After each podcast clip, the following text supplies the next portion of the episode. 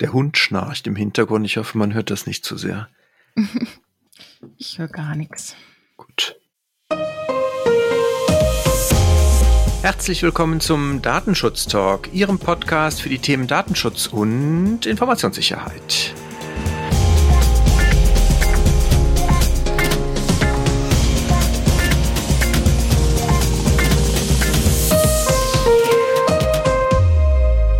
Heute ist Freitag, der 9. April 2021. Ostern haben wir alle erfolgreich hinter uns gebracht. Mein Name ist Heiko Gossen und bei mir begrüße ich ganz herzlich Laura Droschinski. Schönen guten Tag. Hallo Laura. Hallo. Schön, dass wir schon wieder das Vergnügen haben. So jetzt mehrere Male hintereinander. Ich hoffe, unsere Zuhörer glauben nicht, dass wir alleine sind, sondern natürlich haben wir die Kollegen auch noch. Nur terminlich ist es im Moment etwas schwieriger, da die Abwechslung sicherzustellen. Ah, unser Redaktionsschluss. Habe ich ganz vergessen. Der war natürlich um 10 Uhr, wie gewohnt heute. Und wir starten direkt, auch wenn es eine kurze Woche war, waren es doch einige Themen und Laura, ich glaube, wir starten mit einem etwas mit leichter Kost. Genau, mit leichter Kost, nämlich kinderleichter Kost. Stefan Brink, der Landesbeauftragte für den Datenschutz und Informationsfreiheit in Baden-Württemberg, hat nämlich ein, für mich finde ich, schönes Kinderprojekt ins Leben gerufen, nämlich mit der Überschrift Datenschutz kinderleicht. Für viele ist ja, äh, für viele Kinder in erster Linie ist ja die alltägliche, der alltägliche Umgang mit digitalen Medien selbstverständlich geworden. Aber nichtsdestotrotz ist doch da Vorsicht geboten. Und so der ein oder andere hat da sicherlich noch Lücken, was so den Wissensstand angeht, was doch in der Praxis einfach wichtig ist zu wissen. Dieses neue Projekt, was Stefan Brink ins Leben gerufen hat, richtet sich aber nicht nur ausschließlich an Kinder, sondern auch deren Betreuer, Eltern, aber auch ähm, Lehrer. Und es startet jetzt mit einem, mit einem ersten Angebot für Vorschulkinder zu Sensibilisierung und Aufklärung mit dem, mit der Überschrift Rumpelstilzchen, also befasst sich auch mit gängigen Märchen. Im Projekt sind aber auch abrufbar Lieder zum Thema Datenschutz, aber auch Hörspiele und Expertenvideos, dann für die etwas älteren. Abrufbar auf der Seite des Landesbeauftragten in Baden-Württemberg packen wir denke ich auch gerne noch in die Show Notes. Ich sehe jetzt gerade mit einem Blick, haben wir noch nicht drin, aber das holen wir ganz sicher schnell nach. Und ja, finde ich, ist auf jeden Fall ein Blick wert, auch vielleicht sonst im privaten Umfeld, auch wenn es aus Baden-Württemberg kommt, denke ich mal, ein, ein, eine super Handlungsanweisung, wie man da mit Kindern umgehen kann. Das klingt nach einer guten Sache. Ich glaube, die Eltern unter unseren Zuhörern sind da sicherlich auch dankbar, vielleicht das eine oder andere nochmal sehr praxisgerechte dann für ihre Kinder auch zu haben. Oder vielleicht äh, haben wir auch unter unseren Zuhörern Leute, die es auch beruflich dann nutzen können. Du sagtest, Lieder kann man dort auch abrufen. Ich hoffe, der Datenschutzsong von der baden-württembergischen Aufsichtsbehörde seinerzeit, ich glaube 2018 war das, der ist hoffentlich nicht dabei. ich habe es mir nicht angesehen, aber der ist auf jeden Fall sehenswert. ja, ich weiß noch nicht, ob der so kindergerecht das ist, stimmt. aber das äh, kann sich ja jeder selber nochmal ein Bild machen. Mein erstes Thema schließt an eine Meldung von letzter Woche an. Da hatten wir schon berichtet, dass der Bundesbeauftragte für Datenschutz und in der Informationsfreiheit seinen Jahresbericht vorgestellt hat. Und der Carlo Pilz hat jetzt dazu nochmal ein Thema rausgegriffen, was durchaus, finde ich, auch ganz interessant ist. Und zwar hat er sich nochmal mit dem Thema der Rechtsgrundlage für Anonymisierung von Daten beschäftigt. Das war ja ein, ein Konsultationsverfahren, was der BFDI letztes Jahr durchgeführt hat, ähm, wo man halt auch als Wirtschaft, als Wirtschaftsunternehmen seine äh, Stellungnahmen abgeben konnte. Das Ganze hat jetzt in dem Jahresbericht dann auch entsprechend seine Würdigung gefunden. Herr Kelber hm, macht dort nochmal klar, dass es halt für die Anonymisierung einer Rechtsgrundlage bedarf, weil auch die Anonymisierung eine Verarbeitung ist im Sinne der DSGVO. Er sieht dort vor allen Dingen die Einwilligung als mögliche Rechtsgrundlage. Ich glaube, dass das halt in der Auseinandersetzung vom Carlo Pilz nochmal ganz gut beleuchtet wird. Auch letztendlich dann die Vereinbarkeit dieser Weiterverarbeitung mit den originären Zwecken, zu denen die Daten verarbeitet wurden, ist deswegen, wie gesagt, nochmal durchaus ein Blick wert. Wir packen den Link auf jeden Fall auch in die Show Notes. Da kann man sich dann nochmal ein Bild machen und vielleicht auch selber nochmal vertiefend dann in den Jahresbericht des BFD einsteigen. Ich habe eine nächste Nachricht mitgebracht aus Österreich, beziehungsweise eine Nachricht, mal wieder eine neue Nachricht vom Datenschutzaktivisten Max Schrems, denn er hat in Frankreich eine Beschwerde gegen Google und Android eingereicht. Er wirft weiterhin den Unternehmen vor, dass insbesondere Nutzer von Android-Telefonen ohne Zustimmung illegal verfolgt werden. Es geht hier auch um die eindeutig generierte Werbe-ID der Nutzer, die es halt Google und Drittanbieter ermöglicht, Surfverhalten der Nutzer zu verfolgen. Wie gesagt, die Beschwerde richtet sich an die französische Datenschutzbehörde CNIL und er ruft diese auf, den ganzen Sachfall zu verfolgen. In Vergangenheit vielleicht nicht ganz unbekannt das Thema, denn seine Organisation Neub hat ja auch ein, rechtliche Schritte eines privaten Anwenders in Vergangenheit unterstützt, was die Werbe-ID bei Apple angeht. Wir wissen ja, dass Apple darauf reagiert hat, denn sie haben ja jetzt Möglichkeiten, zu Unterbindung von Tracking und damit Folge ähm, Unterbindung von Personali personalisierter Werbung eingeführt. Und wie gesagt, da ist auf jeden Fall jetzt die französische Datenschutzbehörde gefragt, da die Untersuchung über das Google-Tracking einzuleiten. Also bleibt da auch weiterhin spannend, wie sich das da in Zukunft weiterentwickelt. Ganz persönliche Meinung, ich finde es eigentlich ganz gut, dass man bei dieser Werbe-ID nochmal kritisch hinschaut, weil ich habe da auch so persönlich eher ein bisschen Sorge, dass da sehr viel mehr erfasst und getrackt wird, als für den Nutzer üblicherweise sichtbar beziehungsweise auch abschätzbar, was im Hintergrund alles damit passiert und auf ihn im Zweifelsfall damit auch zurückgeführt werden kann. Mhm. Ich hätte eine Meldung aus Stuttgart und zwar vom ULG Stuttgart. Die haben letzte Woche ein Urteil verkündet und da ging es um einen Fall aus 2019, wo bei Mastercard Daten abhanden gekommen sind, dem sogenannten Mastercard Priceless Datenleck. Und das OLG Stuttgart hat jetzt entschieden, dass, und das macht es auch nochmal ganz interessant, dass ein äh, Grundsatz, den wir halt aus der Darlegungslast, wenn es zu Schäden oder Schadensersatzforderungen kommt, auch durch die DSGVO, Artikel 82 insbesondere, nicht komplett umgekehrt wird. Also die im Schrift- und teilweise geforderte Beweislastumkehr sieht das Gericht hier nicht und lehnt das im Ergebnis ab und sieht halt nach wie vor auch bei immateriellen Schäden, die ein Betroffener geltend macht, immer noch eine gewisse Darlegungslast auch beim entsprechenden Antragsteller oder beim Anspruchssteller. Also da werden wir auch natürlich den Link zum Urteil verlinken, in die Shownotes packen. Der ist im Volltext auch abrufbar. Ja, wie Sie, liebe Zuhörerinnen und Zuhörer, ja unserer Überschrift äh, entnehmen konnten, hat es äh, große Datenleaks gegeben im Laufe der Woche. Und das erste habe ich nun mitgebracht, betrifft nämlich die Daten von Facebook-Nutzern. Hier wurde ja Anfang der Woche bekannt, dass die IT-Sicherheitsfirma Hudson Rock Daten von über 533 Millionen Facebook-Nutzern im Netz gefunden haben soll. Hierbei handelt es sich um vollständige Namen, Telefonnummern, Geburtsdatum, Ort, aber auch biografische Angaben und die E-Mail-Adresse. Das ähm, kommt wohl aus einem Bericht vom, des Business Insider. Und ja, Facebook hat schon darauf reagiert, denn es seien wohl alte Daten, über die bereits 2019 berichtet wurden und dass wohl auch bereits im August 2019 das Datenleck damals behoben wurde. Macht die Sache, denke ich mal, nicht weniger brisant, dass es alte Daten sind.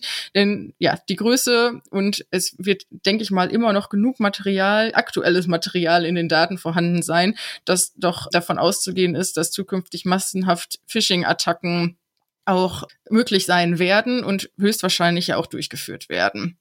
Reagiert haben die bekannten Leak-Webseiten bereits, Have I Been Pawned, aber auch ein Heise Online-Leser, so wie Heise berichtet, Freddy Greve heißt er, hat sich wohl auch mit dem Leak beschäftigt und eine eigene Webseite eingerichtet, wo Facebook-Nutzer überprüfen können, ob dann ihr Nutzerkonto vom Leck betroffen war.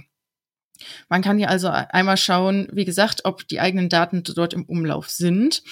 In dem Zusammenhang wenig überraschend ist natürlich die irische Datenschutzbehörde auch aktiv geworden. Sie teilte bereits am Dienstag mit, dass sie äh, auf mehreren Wegen Facebook kontaktiert hat.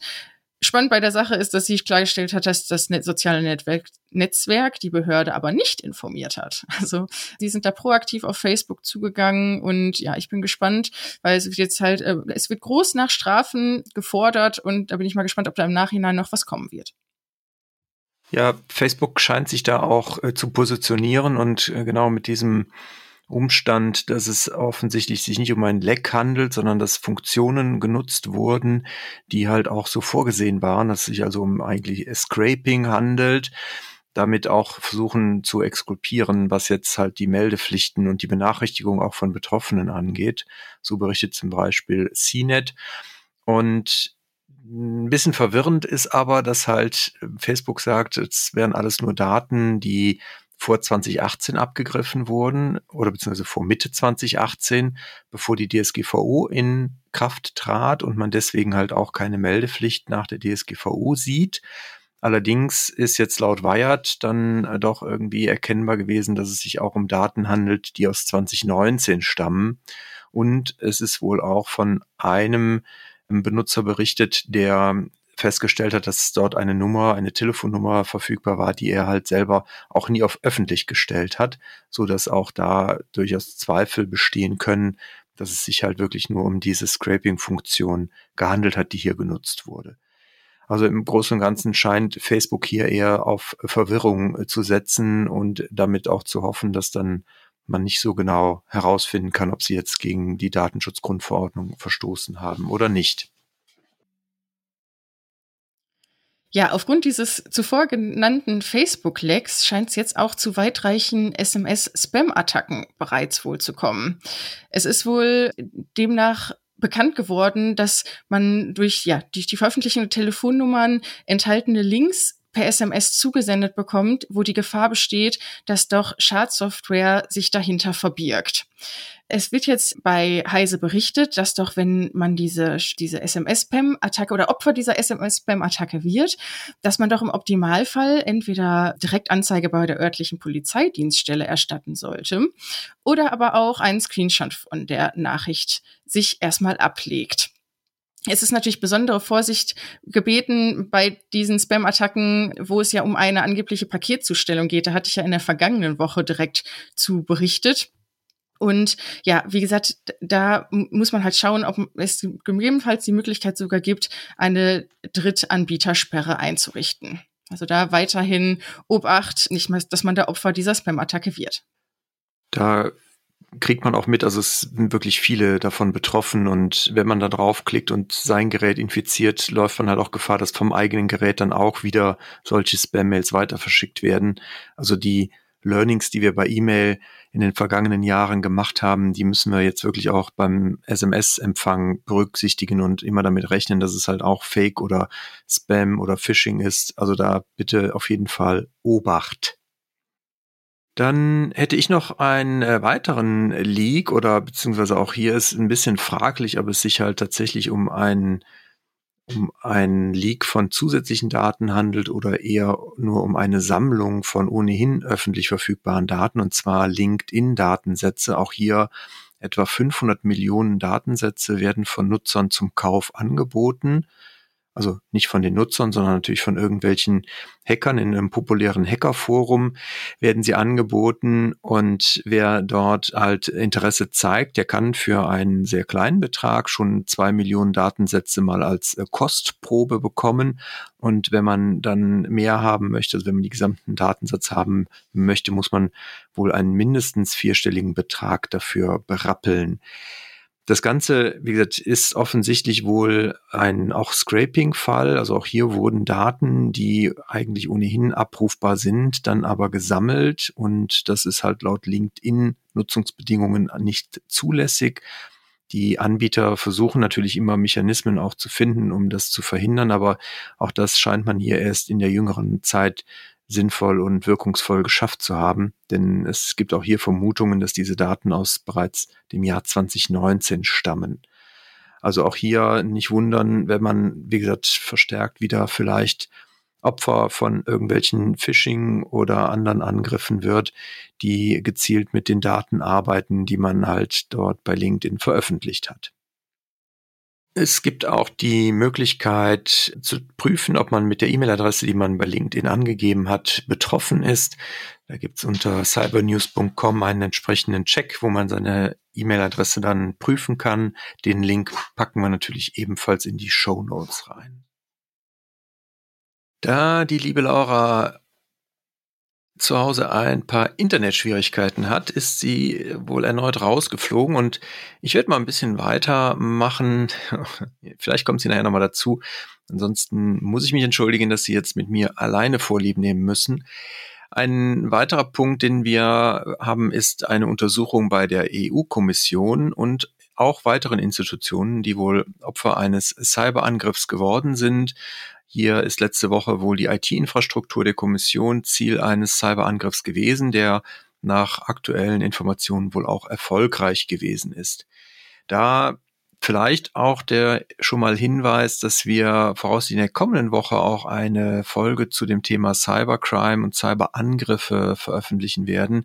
Ich hatte das große Vergnügen mit dem Leiter oder beziehungsweise mit dem leitenden Beamten beim LKA Nordrhein-Westfalen zu sprechen, der im Cybercrime-Bereich intensiv sich äh, beschäftigt und tätig ist. Und dort haben wir auch vor allen Dingen über den Fall beim Uniklinikum Düsseldorf gesprochen. Also da freuen Sie sich schon mal drauf. Ab Mitte nächster Woche gibt's die Folge dann auch hier in unserem Kanal. Und die liebe Laura ist wieder zurück. Das freut mich sehr. Und Laura, ich verrate so viel. Ich habe die Meldung zur EU-Kommission schon zwischendurch äh, vorweggenommen. Wir können also direkt weitermachen mit dem Registermodernisierungsgesetz und dem äh, der Steuer-ID. Da hatten wir auch in einer der vergangenen Folgen schon drüber berichtet, dass das Gesetz auf dem Weg ist und das ist jetzt auch verkündet worden. Es ist also jetzt rechtskräftig. Das heißt also die Umsetzung der Steuer-ID als Identifikationsmerkmal, als übergreifendes Identifikationsmerkmal kann jetzt umgesetzt werden. Die Kritik ist ja äh, durchaus, dass hiermit natürlich auch Datensätze verknüpft werden können und äh, die damit auch übergreifend für zum Beispiel Polizeibehörden abrufbar sein können, natürlich auch zu einem Grundrechtseingriff führt.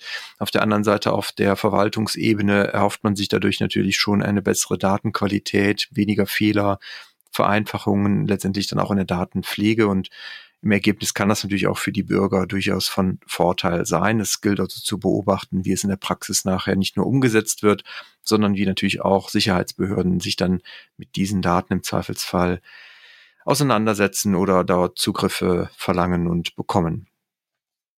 Und damit, Laura, gebe ich wieder zurück an dich. Die verflixte Technik.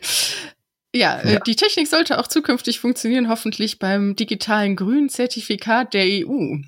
Denn im Laufe der Woche hat der Europäische Datenschutzausschuss und der Europäische Datenschutzbeauftragte eine gemeinsame Stellungnahme zu den Vorschlägen für ein digitales grünes Zertifikat angenommen. Es geht ja hierbei um die, es soll ja ein Zertifikat geben zur Ausübung der Rechte der Freizügigkeit innerhalb der EU während der Covid-19-Pandemie, dass diese dadurch erleichtert wird, dass man sozusagen eine ja, Ausstellung und Anerkennung von Impftests und Genesungszertifikaten dort dann bei sich tragen kann zukünftig. In dieser gemeinsamen Stellungnahme wird auch nochmal darauf hingewiesen, dass, wie wichtig es doch ist, dass auch die EU-Rechtsvorschriften zum Schutz personenbezogener Daten Anwendung finden. Insbesondere was, was den Schutz der Daten angeht, aber natürlich auch, dass die vorgeschlagenen Maßnahmen zur Einführung ein, um, von einem umfassenden Rechtsrahmen begleitet werden. Herr Wiwirowski, der ja, Datenschutzbeauftragte der EU, hat nochmal dazu gesagt, dass es doch klargestellt werden muss, dass der Vorschlag zur Schaffung einer zentralen Datenbank von personenbezogenen Daten auf EU-Ebene eben aktuell nicht direkt zulässig ist. Und ja, wie gesagt, dass weitere Rechtsräume hierfür geschaffen werden müssen. Er das aber nichtsdestotrotz, wenn denn alle ja, Anforderungen erfüllt sind, er das doch als gutes Mittel sieht, um halt aus der Krise ja gut herauszukommen. Sagen wir es so.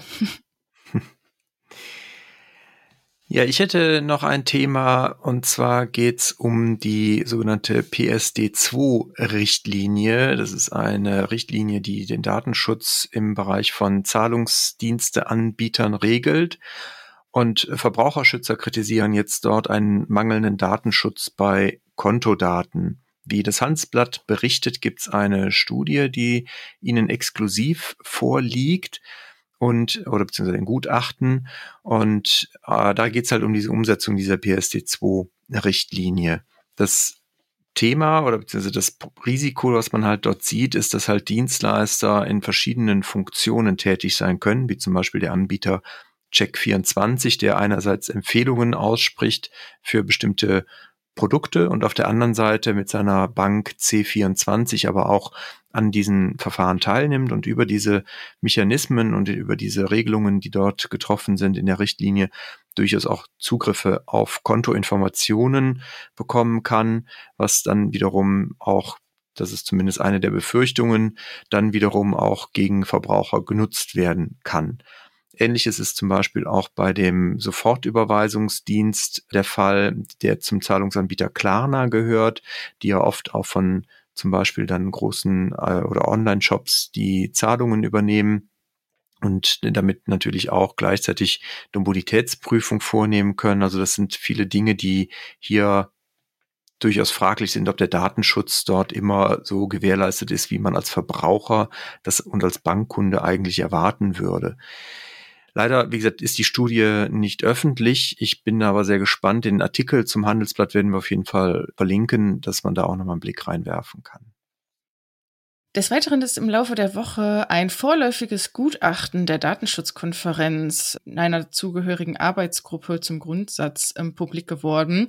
Denn, wie gesagt, dieses vorläufige Gutachten kommt nun zum Schluss, dass es unter Einhaltung des Gebots der Sachlichkeit und der Richtigkeit rechtens ist, wenn Datenschutzaufsichtsbehörden vor dem Einsatz bestimmter IT-Produkte warnen ja, in Vergangenheit waren ja die Aufsichtsbehörden doch eher der Auffassung, dass doch ja Warnungen zur IT-Sicherheit eher dem Bundesamt für Sicherheit in der Informationstechnik obliegen oder auch Verbraucherschutzverbänden. Doch die Pandemie hat gezeigt, dass doch oder wie groß doch der Beratungsbedarf von Unternehmen und Verwaltung ist was auch datenschutzrechtliche Fragestellungen angeht.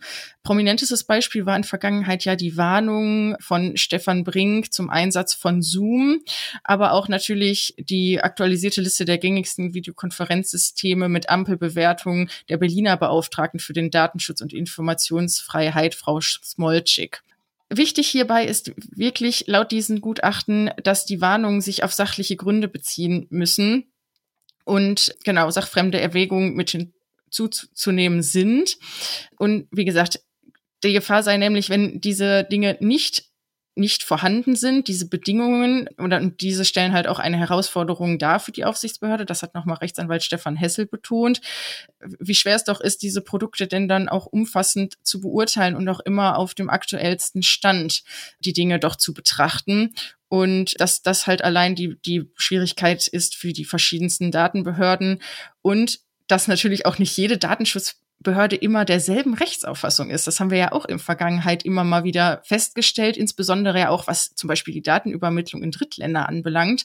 Auch immer wieder ein Thema, was ja vom Bundesland zu Bundesland unterschiedlich ist. Also da bleibt es auf jeden Fall, wie ich da auch immer so schön sage, spannend in Zukunft zu sehen, wie die Aufsichtsbehörden da weiterhin mit umgehen. Ich halte das auch gerade mit diesem Aspekt der Aktualisierung immer wieder für problematisch, aber auch der Prüftiefe. Ich hatte ja letztes Jahr zur Privacy-Konferenz auch mit einem Mitarbeiter von Frau Smolczyk dazu gesprochen. Die haben natürlich auch in Aussicht gestellt, dass sie das regelmäßig aktualisieren, wenn sich wesentliche Dinge verändern. Es gab mittlerweile auch gerade in Berlin jetzt zu diesem Dokument mit den Videokonferenzsystemen, du hast es angesprochen, auch schon ein Update. Die sind jetzt allerdings auch nicht in einem sehr engen Takt. Also von daher, ich habe da schon so eine gespaltenes Verhältnis zu diesen, äh, zu diesen Empfehlungen von den Aufsichtsbehörden. Aber Apropos Maja Smolczyk, da möchte ich gerne anknüpfen. Frau Smolczyk hat mir neulich auch schon mal berichtet, die jetzt auch die Leitung der Berlin Group hier abgegeben hatte. Das war unser Thema. Die hat jetzt auch ihren letzten Datenschutzjahresbericht vorgestellt, nämlich den für 2020. Da geht's auch nochmal natürlich, wie sich das gehört, bei den Aufsichtsbehörden um die gesamte Bandbreite, die jetzt im Fall von Corona natürlich äh, Gegenstand war. Es gibt aber auch um Bußgelder werden wir den natürlich auch gerne verlinken und auch da gilt, fürs Wochenende werfen Sie gerne mal einen Blick rein, wenn Sie Interesse haben. Da gibt sicherlich einiges noch nachzuschlagen. Dann würde ich gerne zum Schluss noch auf unser aktuelles Seminarangebot hinweisen. Auch das werden wir Ihnen mal verlinken, denn es gibt jetzt für Juni wieder einen neuen Termin zum ISO 27001 Seminar, was wir anbieten. Es handelt sich ja dabei um eine Erweiterung des Standards ISO 27001, der mittlerweile auch sehr weit verbreitet ist. Und in dieser Erweiterung der 27701 geht es um das Thema Datenschutzmanagement, basierend und erweitert letztendlich auf einem ISMS. Und wer dazu auch noch ein bisschen mehr wissen möchte, wir haben dazu auch letztens eine Themenfolge gemacht, die wir auch gerne nochmal verlinken. Ansonsten, wie gesagt, freuen wir uns natürlich, wenn Sie auch sich dafür unsere Schulungsangebote interessieren und da gerne teilnehmen. Und damit sind wir für heute durch. Laura, dir ganz herzlichen Dank. Sehr gerne.